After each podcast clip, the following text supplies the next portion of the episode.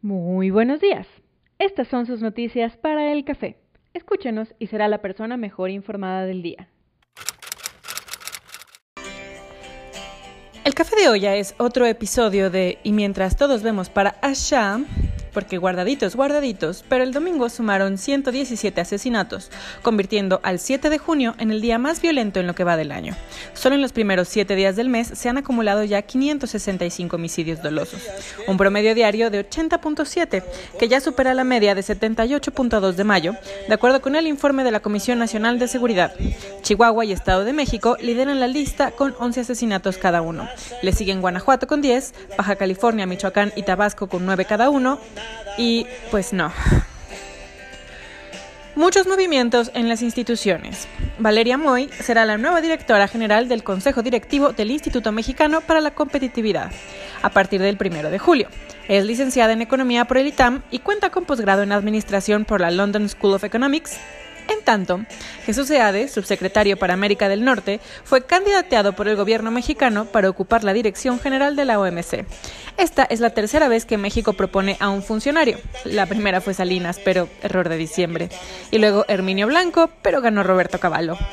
Normalmente el organismo tarda nueve meses en la elección de un nuevo jefe y ahora quieren hacerlo en tres, porque China, Estados Unidos, pandemia, Jumanji.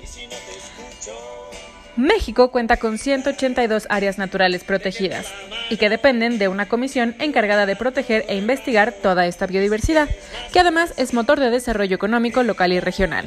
Se calcula que por cada peso que se le invierte a esta actividad regresan 52, pero al inicio de la administración de Peña Nieto se les destinó un presupuesto equivalente a 71.30 pesos por hectárea que debían cuidar y proteger. Luego pasó a 13 pesos y para 2019 fue de 9.3 pesos. Si se concreta el recorte adicional de 75%, ya no habría ningún margen de maniobra que permita a las personas poder trabajar en áreas naturales y toda esa riqueza que amamos va a quedar a la deriva.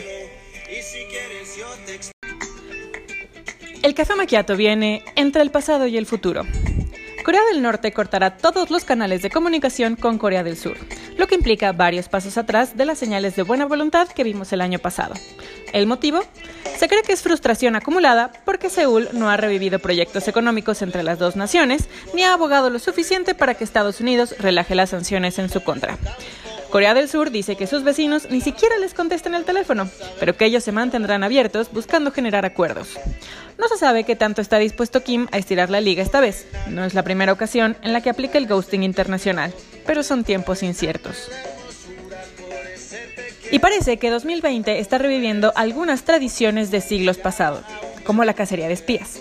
Irán ha sentenciado a muerte a un connacional que supuestamente fungió como espía para la CIA y el Mossad, siendo clave en el ataque a Soleimani, que, aunque parece que sucedió en otra vida, fue en enero.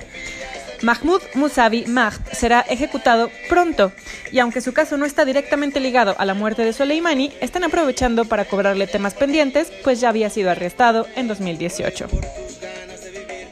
Y Jens Stoltenberg, secretario general de la OTAN, inició un proceso de reflexión sobre el futuro de la alianza militar, cambiando el foco a China tras un par de años de cuestionamientos acerca de la vigencia del acuerdo. Para Stoltenberg, la alianza debería ser más fuerte militarmente, más unida políticamente y más global en los próximos 10 años, ya que el crecimiento del dragón rojo exige nuevos equilibrios geoestratégicos. En este sentido, habría que resistir la tentación de las soluciones nacionales tú sabes quién Reino Unido y Estados Unidos son, porque ningún miembro es lo suficientemente fuerte por sí solo. Y pues nada, querido escucha, así se empiezan a formar las advertencias sobre el nuevo orden mundial. El café moca nos lleva a toda una era. Con mucho pesar despedimos al pintor, escultor, muralista y grabador zacatecano Manuel Fregues, considerado uno de los mayores exponentes del arte abstracto del mundo y uno de los principales creadores de los siglos XX y XXI. Perteneciente a la generación de la ruptura, movimiento artístico que se desligó de los postulados del muralismo, ya no alcanzó a festejar sus 100 años con una exhibición en el Museo de Arte Moderno en Nueva York, pues decía, celebraba cada década de vida con una muestra, una tradición que inició en el Museo de Arte Moderno, el Museo Tamayo y el autor de Tokyo Blues o Baila, Baila, Baila, Haruki Murakami apuesta por su primera antología de cuentos, primera persona del singular, y llegará a nuestros estantes, reales o virtuales, a partir del 18 de julio.